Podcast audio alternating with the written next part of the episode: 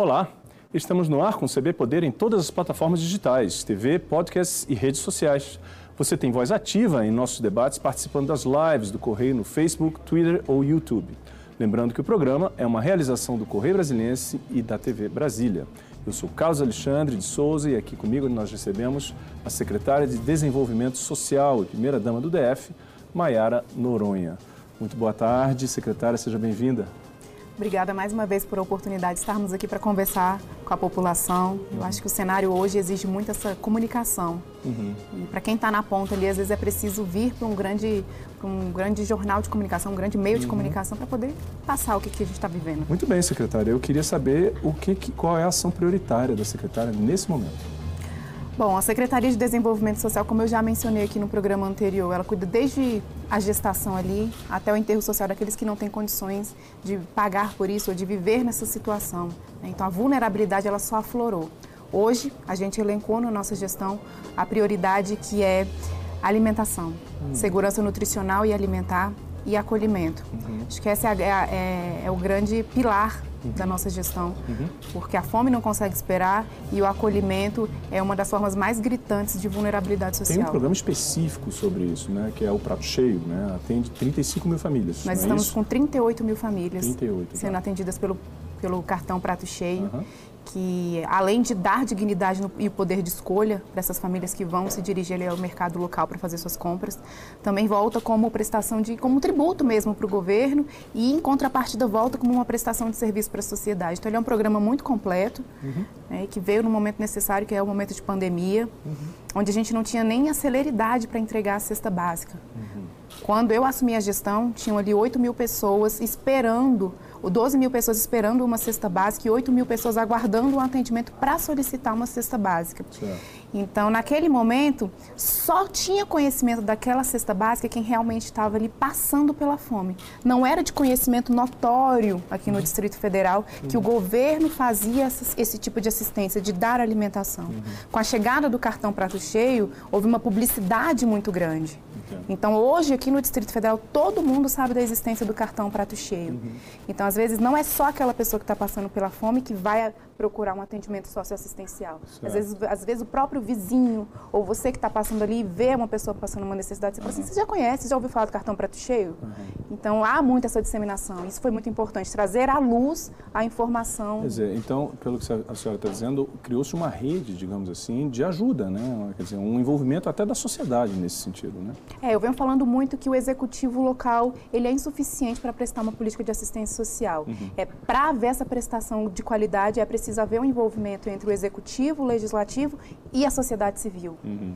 Sem um desses três pilares é impossível falar em uhum. assistência social de qualidade. Houve um reforço de servidores, né, para a secretaria, não foi isso? Houve. E nessa gestão que está há um pouco mais de um ano aí, é, nós já conseguimos aumentar em 40% o quadro de servidores da secretaria. Uhum. Então, 40% é uma porcentagem muito significativa. Uhum. Houve um aumento aí de pouco mais de 400 servidores na, na rede, né, que cuida ali da política de assistência social. Uhum.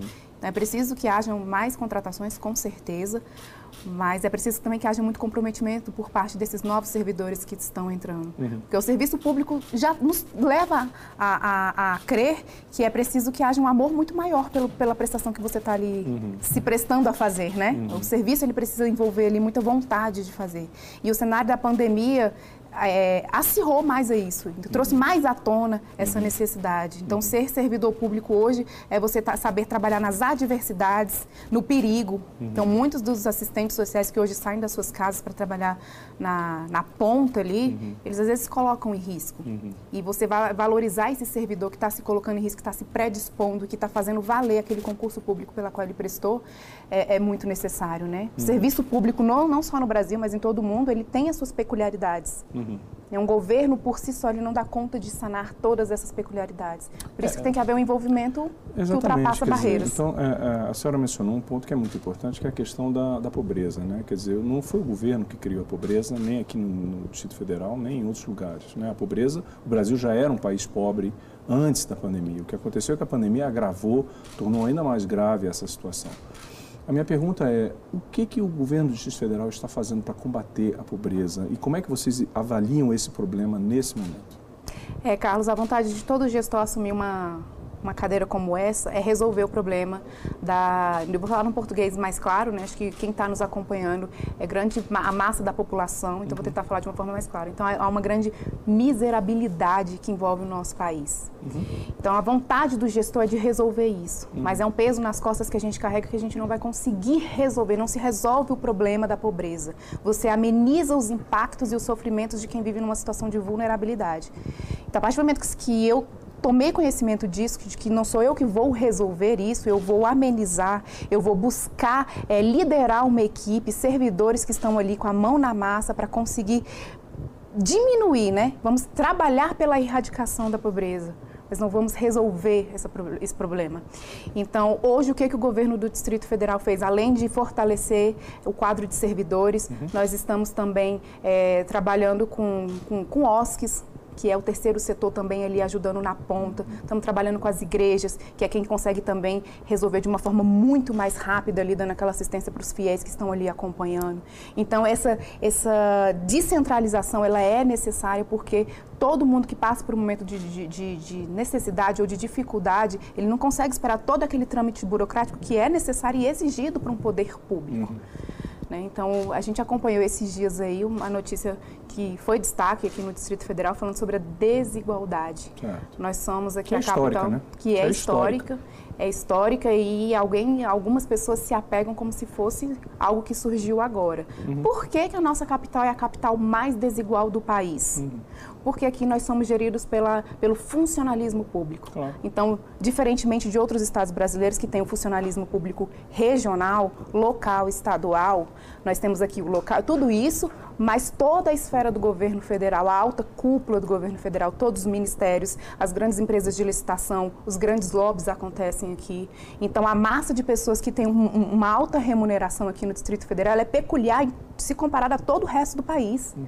Então, de fato, a gente concentra uma maior riqueza na mão de muitas pessoas aqui no Distrito Federal, se comparada do, ao outro lado da moeda, que é uma prestação de serviço, muitas das vezes, sem qualificação. Uhum.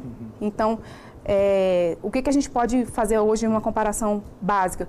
Muitos dos moradores que hoje vivenciam no Lago Sul têm uma renda per capita de aproximadamente 7 mil reais. E a 15 quilômetros daqui, ou seja, do lado daqui, nós temos a estrutural, com a maior pobreza aqui do Distrito Federal. Sol Nascente. Então, Sol Nascente é a maior favela, mas a maior pobreza nós temos aqui a 15 quilômetros, uhum. que é a estrutural. Uhum. Então, na estrutural, uma média de, de, de remuneração ali é em torno de 4, 500 reais de 7 mil para 500 reais. Meio salário. Então, não significa dizer, muita gente interpretou, essa, ao ler o título de uma matéria como essa, de a forma que existe no Distrito Federal a maior pobreza se comparada ao resto do país. Não é. Uhum. Não é que aqui existe a maior pobreza, aqui existe a maior distinção entre ricos e pobres. Uhum. Então, qual é o desafio hoje do governo ao lidar com isso? É gerar empregos, mas diferentemente do que acontece, por exemplo, no Goiás, Tocantins, Mato Grosso, onde há muito o agronegócio, a força do agronegócio. Quando você vai para São Paulo, Rio de Janeiro, as indústrias, as grandes indústrias, né? Uhum. E ainda assim, São Paulo e Rio de Janeiro estão abaixo de nós. Então, é Distrito Federal, São Paulo, Rio de Janeiro, ou seja, o óbvio, são as regiões mais ricas do nosso país. Consequentemente, existem pessoas mais ricas nesses lugares. Uhum.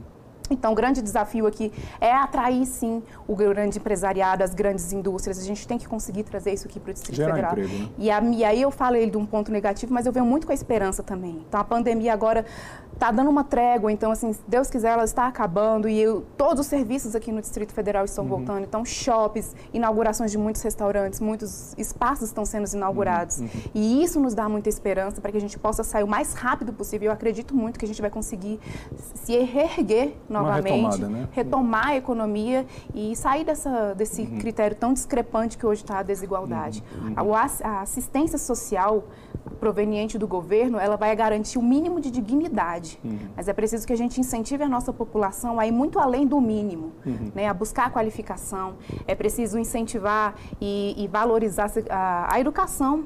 Né? A, a, educação é a base, mas é impossível falar que só a educação vai Não. conseguir tratar da vulnerabilidade. Bem, né, é, é, como a gente comentou aqui, a desigualdade é anterior ao, ao governo, ela é histórica. Né? Quer dizer, desde a construção de Brasília, a gente conhece a vinda dos migrantes, digamos assim, dos, dos candangos, os famosos candangos, que vinham para Brasília para construir. Então, a questão da desigualdade, ela é histórica na, na, em relação a Brasília. Eu acho que o importante aí, talvez, seja mencionar, como a senhora já disse aqui, o que o governo, o GDF, vem fazendo. E um dos pontos que eu queria detalhar um pouquinho é sobre esse um milhão e meio de atendimentos que foram é, realizados no âmbito da, das, das, políticas sociais. Como é que se, se chegou a essa conta? Bom, vamos lá, mas antes de entrar nisso, outra situação que nos conota também nessa situação de desigualdade social é porque, como foi bem mencionado pelo senhor aqui agora, há um grande não, atrativo, há um grande atrativo para que haja uma entrada de outros, de outros estados, pessoas de outros Sim. estados aqui no nosso Distrito Federal, que consequentemente repercute em quê? Nas invasões. Sim. Então, muitos saem de seus estados em busca de uma oportunidade melhor de vida ou um tratamento melhor na saúde e vêm para o Distrito Federal. E aí pressiona. Então, né, o Distrito Federal foi pensado para que fosse Brasília. E, de repente, ele começou a crescer. Uhum. E tem setores que estão sendo invadidos. E na, na, invasão, você não consegue garantir ali um, um bom saneamento, uhum. é, pagamento de impostos, enfim. Então, tudo isso contribui para uma maior desigualdade social. O que, que o governo vem fazendo nesse momento de pandemia? E esse é o grande desafio, é independente de quem seja o gestor. Eu acho que a minha missão enquanto gestora hoje é também trazer à tona para que um próximo gestor que venha ocupar essa cadeira, ele não faça menos do que hoje tem, está sendo feito. Uhum. É porque um gestor, quando ele entra, ele entra sempre para fazer melhor do que o que passou. Uhum. Então, hoje, a, a, a, missão é dar esses atendimentos. Em um momento de pandemia, onde houve ali o teletrabalho, o atendimento remoto, nós conseguimos atender é, um número significativo de pessoas. Né? Vamos falar aqui de populações situação de rua. Certo. População em situação de rua, nós temos hoje no Distrito Federal a média de 2.310 pessoas em situação de rua. E nós estamos acolhendo, nesse momento, 1.922 pessoas em situação de rua. Uhum. Então, hoje, hoje, necessariamente, nós temos 121 vagas disponíveis nas nossas casas de passagem. Muitas dessas pessoas que estão indo para a rua não necessariamente são pessoas paupérrimas, pobres, que já nasceram na pobreza. Uhum. Muitas dessas pessoas que hoje estão na rua são jovens que vieram de classe média, classe alta, que por algum momento da vida, alguma vulnerabilidade, seja ela emocional, por exemplo, estão levando pessoas à rua. Então é a necessidade financeira acoplada à, à vulnerabilidade emocional também.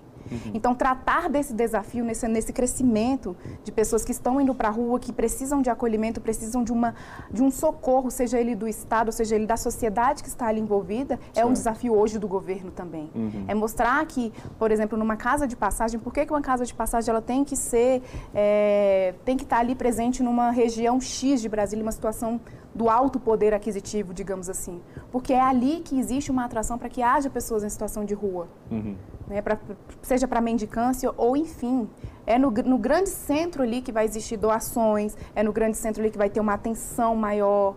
Já houve algumas, algumas é, digamos assim, controvérsias né, em relação a isso, a você ter um local de assistência em uma região onde a comunidade resiste, né? Isso, e mais uma vez eu falo também da necessidade de trabalhar com o legislativo, porque se hoje a gente vê que existe essa dificuldade a nossa legislação do SUAS, ela é de 2011. Né? É, ela é de 2011. Uhum. Então, certamente, os nossos parlamentares têm que estudar um pouco mais a legislação para que o executivo consiga executar tudo aquilo que está na legislação. Uhum.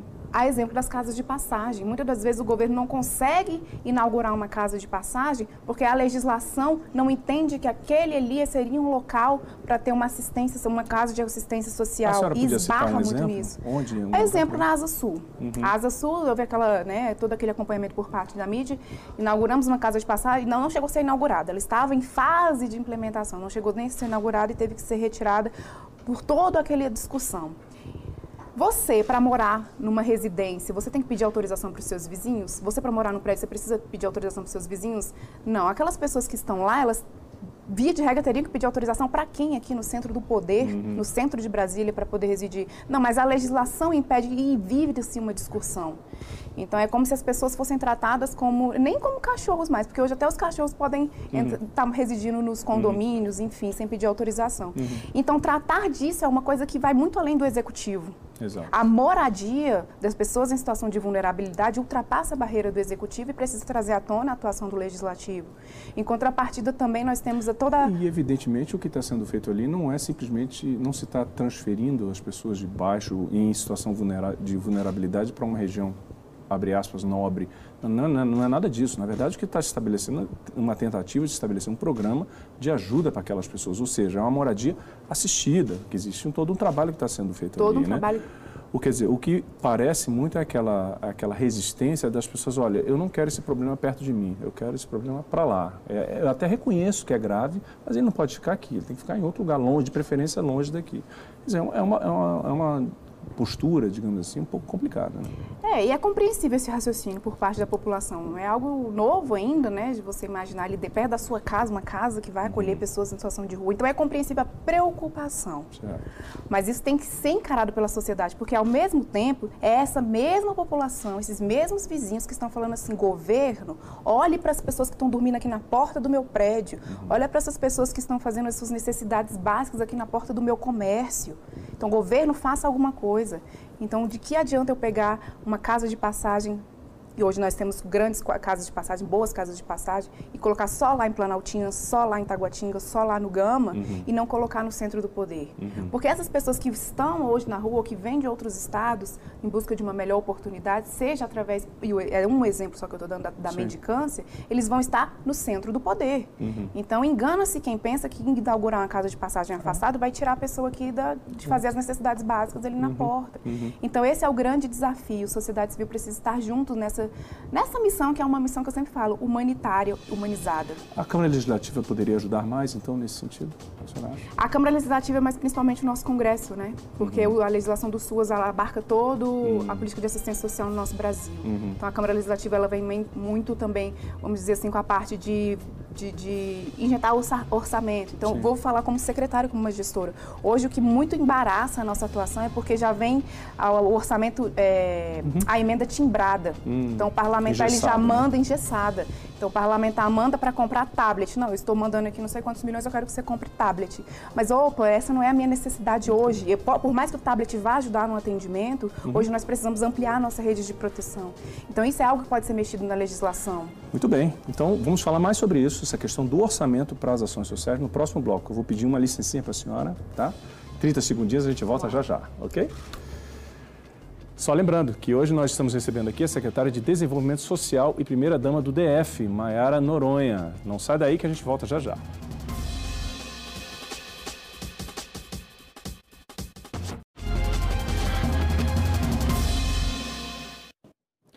CB Poder está de volta e hoje recebemos a secretária de Desenvolvimento Social e primeira-dama do Distrito Federal, Maiara Noronha.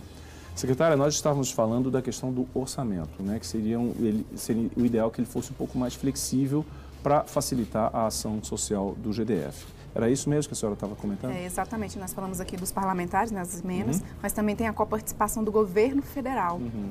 Então, essa parte do orçamento, do porquê que se chega a determinado cálculo, eu de fato não sou especialista na área. Uhum. Mas quando a gente faz uma pesquisa breve ali no site da Transparência do Governo Federal, você consegue ver quanto que foi repassado para cada estado brasileiro. Uhum. Então, eu fiz essa pesquisa e de uma forma muito é, crua, né? Uhum. De uma pessoa que não entende ali do orçamento, eu verifiquei que só dois estados aqui recebem menos do que nós, e pouca coisa de diferença. Seria Rondônia e Roraima, por exemplo. Uhum. Então, nós estamos falando de regiões que ou tem 500, uma tem 500 mil habitantes, mais ou menos, e a outra tem um milhão, mais ou menos, de habitantes. Uhum. Nós temos mais de 3 milhões de habitantes. Uhum. Então, desses 3 milhões de habitantes, há essa, muita essa desigualdade social. Uhum. Então, talvez fosse necessário também haver uma atuação um pouco mais aprofundada nesse cenário da assistência social dentro da capital do nosso país.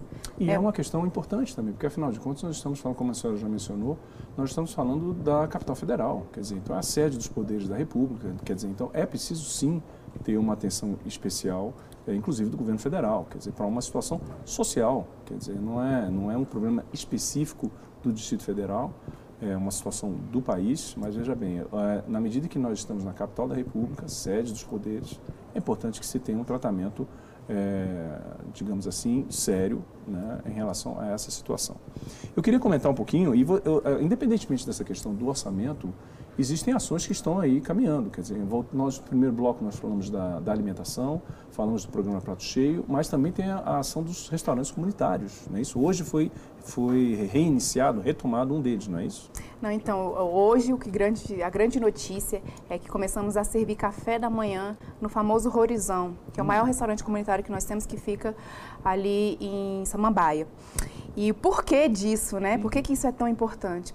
Para grande parte da população, é nada servir um café da manhã ali, porque a principal refeição seria o almoço. Uhum. Mas quantas pessoas não conseguem comer um pão, tomar um café, comer uma fruta ou tomar um suco a 50 centavos? Uhum. Então hoje Porque começou já passaram hoje. a noite muitas vezes Exatamente, sem comer. Né? sem comer. Então hoje nos surpreendemos com o número de, de, de, de cafés da manhã que foram concedidos É? ali.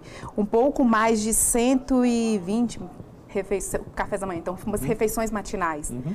Né? E no, no primeiro dia, Hoje. onde ainda nem teve uma grande disseminação pela região. Uhum. Então, tudo nos leva a crer que nos próximos dias vai aumentar o número de pessoas procurando por- pelo café da manhã. É só no Horizon ou em outros lugares também? Nós temos mais três restaurantes que já fornecem, e a, cada vez que vai vencer o contrato de contratação de- da empresa que está ali fornecendo a alimentação, nós vamos renovar, nós vamos fazer uma nova contratação já incluindo o café da manhã. Uhum. Nós estamos trabalhando para que todos os 14 restaurantes e mais os restaurantes que estão sendo inaugurados aí na gestão já venham também com o café da manhã. Então, nós temos Paranoá, Braslândia e Samambaia, Uhum. já hoje oferecendo o café da manhã a 50 centavos. Uhum. Um outro, eu acho que um, um outro programa também, que a senhora já mencionou no bloco anterior das casas de passagem, mas tem uma específica que eu acho que seria importante mencionar, que é a República eh, LGBT. Já tem mais de uma, se não me engano, não é isso? É, nós somos referência no país e, e para alguns no país e para outros países também, porque nós temos a, prim, a inauguramos aqui a primeira era de repúblicas LGBT. Hoje Uhum. nós temos três aqui no Distrito Federal, duas em Ceilândia e uma no Riacho Fundo. Uhum. E o Por que, que, que ela é vem a pioneira, ser? exatamente? O que, que vem a ser a República? Quando a gente fala de casas de passagem, são pessoas que não têm para onde ir, situação, e maioria das vezes, situação de rua, ou, por exemplo, o aluguel venceu, não tem para onde ir, e para não ficar desabrigada, vai para a rua. A República, não necessariamente. A República LGBT acolhe ali, por exemplo, um jovem que não foi aceito pela família, ele até trabalha, mas ele não consegue subsidiar hoje eh, uma moradia. Ou então, não- enfim, não tem vive alguma situação da vida em que o levou a essa situação um pouco de vulnerabilidade. Então a república ela vai muito nisso. Você não precisa estar na rua para você ir para uma república. Uhum. né? E a importância de ter uma república hoje LGBT é porque é um, é um grupo peculiar. Então, quando você começa a misturar, por exemplo, nós temos casas de passagem só de casais, só de homens solteiros, mulheres com crianças. Então, há essa identidade para que você se sinta bem, para que você seja respeitado no meio no qual você reside, que é a sua moradia, que é o seu lar. Então, no país, hoje, nós somos pioneiros nessa, nesse acolhimento. Uhum, nesse Então lar. tá, então o retorno tem sido super positivo, eu imagino. Tem sido super positivo e a gente vem ampliando, né? É. Agora, interessante é que também ima- imagino que deva ter uma questão é, relativa ao preconceito, né? Porque evidentemente a gente sabe que esse público em específico sofre muito, inclusive violência, né? Exatamente. Tem uma ação nesse sentido para acolher essas pessoas? Sim, a política de assistência social, nós temos, por Uhum. exemplo, através do atendimento do CREAS, a gente consegue trabalhar todo essa, esse, Tá. esse setor de vulnerabilidade. Mas quando se fala da, da república, Sim. é o principal hoje é você dar dignidade na forma do acolhimento, Uhum. na forma da moradia. E o que, que significa isso? Aquela pessoa ela passa por um momento ali da república, mas ela vai sair daquela situação. Entendo.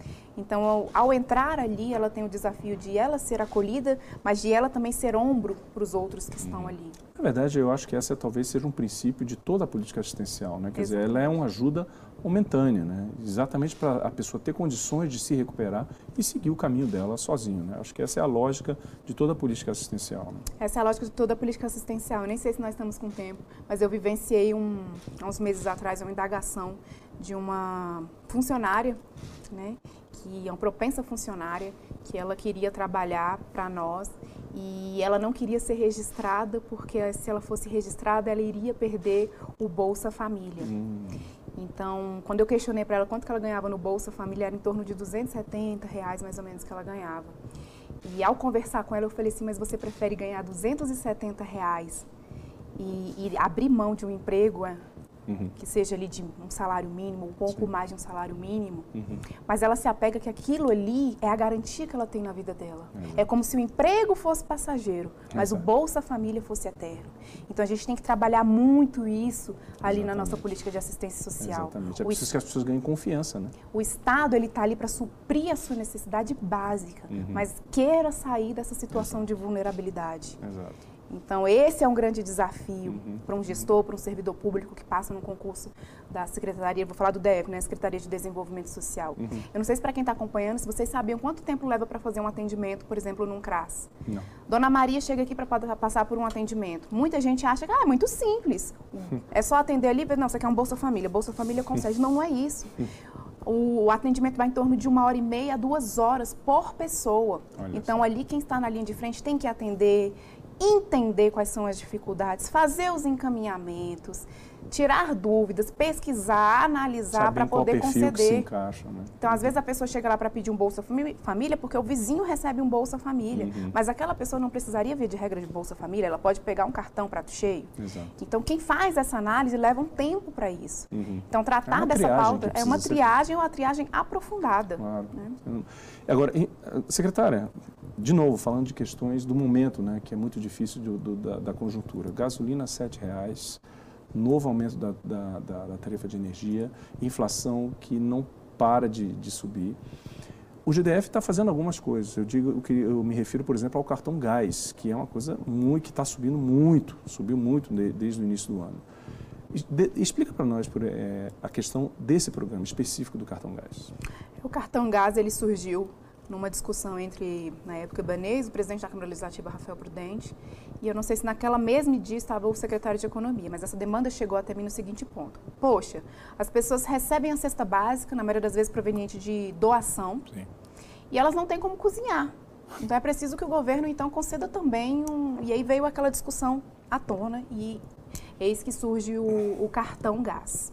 70 mil famílias beneficiadas. Se somar o cartão gás com mais o cartão prato cheio, que são 38 mil, nós estamos ali em torno de 108 Mil mil, famílias. famílias, 110 mil famílias, que hoje estão recebendo, né, o cartão, cartão gás, ele vai ser creditado já ali no final do próximo mês, então dia 29 ali de 100 setembro. reais, é isso? É.